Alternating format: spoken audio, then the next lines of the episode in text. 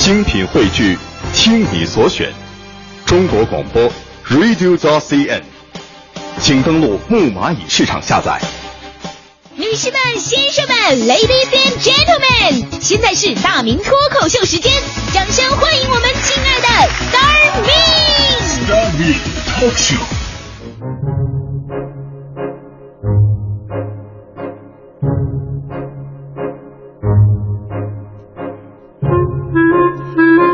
来到今天的大明脱口秀，我是大明。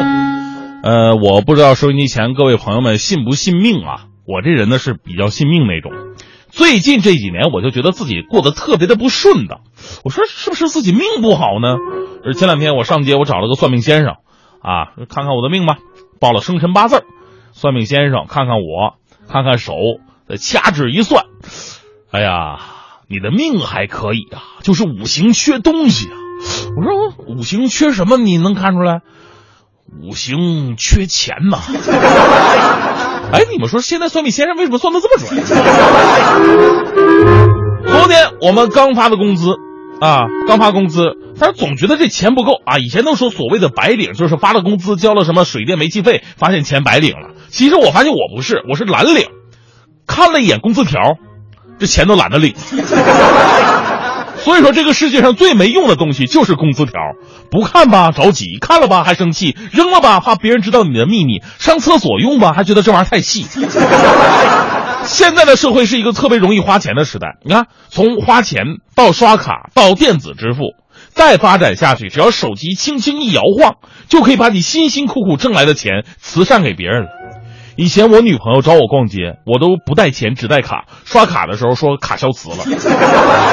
现在一水儿的团购、支付宝，所以说这个理由再也不好使了。啊，你说对于现在的年轻人来说，自己的微薄的工资怎么能支撑自己的生活呢？刨除吃喝拉撒固定的生活成本，只结婚这一项，就不是现在的年轻人能接受得了的。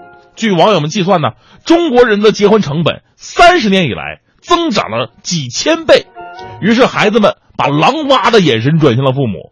结婚前父母出已经成了很多新婚夫妇应对巨额花销时候的首要选择。近年来，有关数据显示啊，近一半的新人结婚费用的百分之二十到百分之六十来源于自己的父母，其中更有百分之十四的新婚青年，其结婚消费的百分之八十到百分之百都是靠父母来赞助的。所以我们不禁感慨啊啊，当年。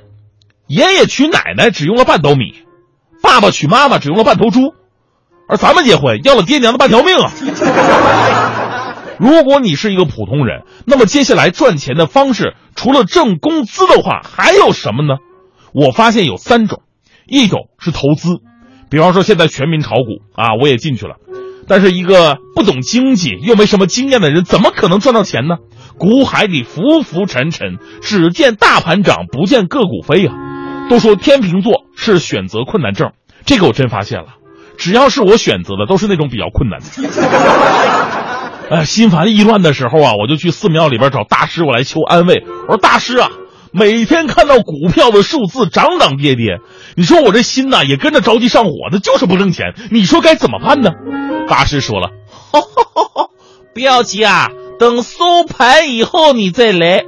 于是我恍然大悟，大师，您的意思是说，要想成为一名优秀的投资人，不应该纠结眼前的起起伏伏，要等收盘以后看整体得失。哎呀，大师，你说的太有道理了啊！大师语重心长的跟我说：“别再次捣乱好不好啊？交易的时间不要耽误我下单啊！”啊啊啊！哦，那大大大师你在这套着呢你。这种投机的挣钱方式呢是不可控制的，整不好工资没增值，反倒被吞进去了。所以年轻人呢，炒股不应该是我们的取财之道。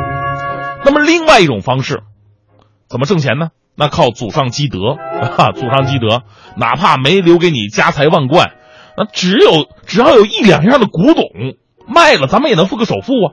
以前看央视王刚主持的一个古董节目，哎呦，这个节目好啊！一群普通老百姓拿着家里边祖宗留下来的盆盆罐罐啊，专家一鉴定，啊，你这是官窑的两百万，你这民窑的五十万，哎呦，这发家了。呃，我我看我找找我们家有没有，结果找了半天，我找到一把破吉他，我去找人家了，五十万买不买？你破吉他五十万，你是不是疯了？我说破，我这吉他民窑的这个，人家给我打出来了。哎呀，只能怪祖上没有战略性的发展眼光。那个时候随便给我埋个瓶瓶罐罐，到今天我也不至于沦落到电台工作呀，对不对？起码也能在潘家园占据一席之地啊！我。那么只剩下最后一条路了，啊，就是李克强总理所希望的年轻人呐，勇敢的创业吧。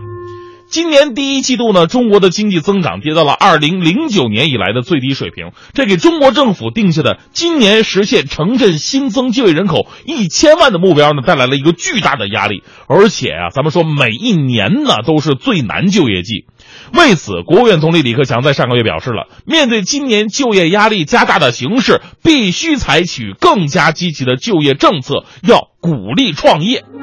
创业两个字呢，对于我们这种在象牙塔里边长大的孩子，听起来那是无比的遥远。所以呢，我们宁可啊，领着微薄的工资，带着渺茫的前途，在单位被领导骂，回家骂领导，蜗居在温室里边创业，就好像是神话一样。我们听到的最多的创业神话啊，有这么一段吗？说九八年。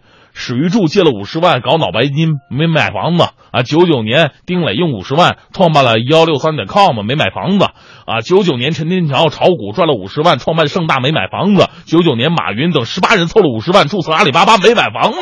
如果当年他们用了五十万买的房子，估计现在还还着银行的房贷呢。现在他们根本就不用还贷，全款了啊！咱们不用说那些上古世纪的，就说最近的啊，河南洛阳的四十七岁的大叔，在美国哥伦比亚大学门口摆起小摊卖肉夹馍、凉皮儿和花生米，在英文只能听懂 one two three 到 four 已经不会的情况之下，他的生意依然是风生水起，有时候一天能赚七八百美元呢。所以这些故事就告诉我们一个道理：只要找对门路，躲得过城管，就算是小本经营也能赚钱。我们说创业的机会啊，其实是无处不在的。这不仅仅是我们面对的一个挑战，也是现在教育工作者的一个新考验。千万别觉得这个创业的机会一闪而过。其实，在互联网的时代，创业的机会只会是越来越多，只是你能不能想到做到而已。我们说了这么多关于挣钱的事儿呢，回过头来，我们应该如何看待钱？这个是一个非常重要的问题。创业的目的到底是什么呢？很多朋友说赚赚第一桶金呐，挣钱呐。我觉得创业的目的并不只是为了挣钱，因为你不一定能挣得到，整不好也亏，对不对？但是你万一整好了呢？就 咱们先不扯钱不钱的事儿啊。创业的目的应该是为了体现自身的存在价值。我们可以算一笔账：除了睡眠，人的一辈子只有一万多天。人与人的不同在于哪儿呢？你是真的活了一万多天呢，还是仅仅生活了一天却重复了一万多次呢？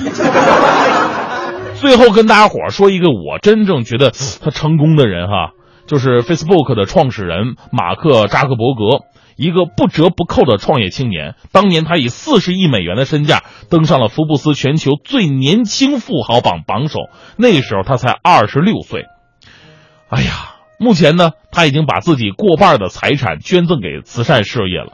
扎克伯格呢，拥有亿万身家，但他至今仍然有，仍然跟这个华裔女友，名字叫做普利希拉陈，生活在哪儿呢？没生活在什么豪宅里边，他生活在一套租来的住房当中，每天走路或者骑自行车来上下班。这个故事就告诉我们两个道理：第一呢，创业可以积累财富，但生命。却不应该被财富束缚。第二，也是最重要的一个道理，你看看人家媳妇儿，租房就可以跟你过，走路也很欢乐，所以你们总吵着什么买房买车呀？有那个必要吗？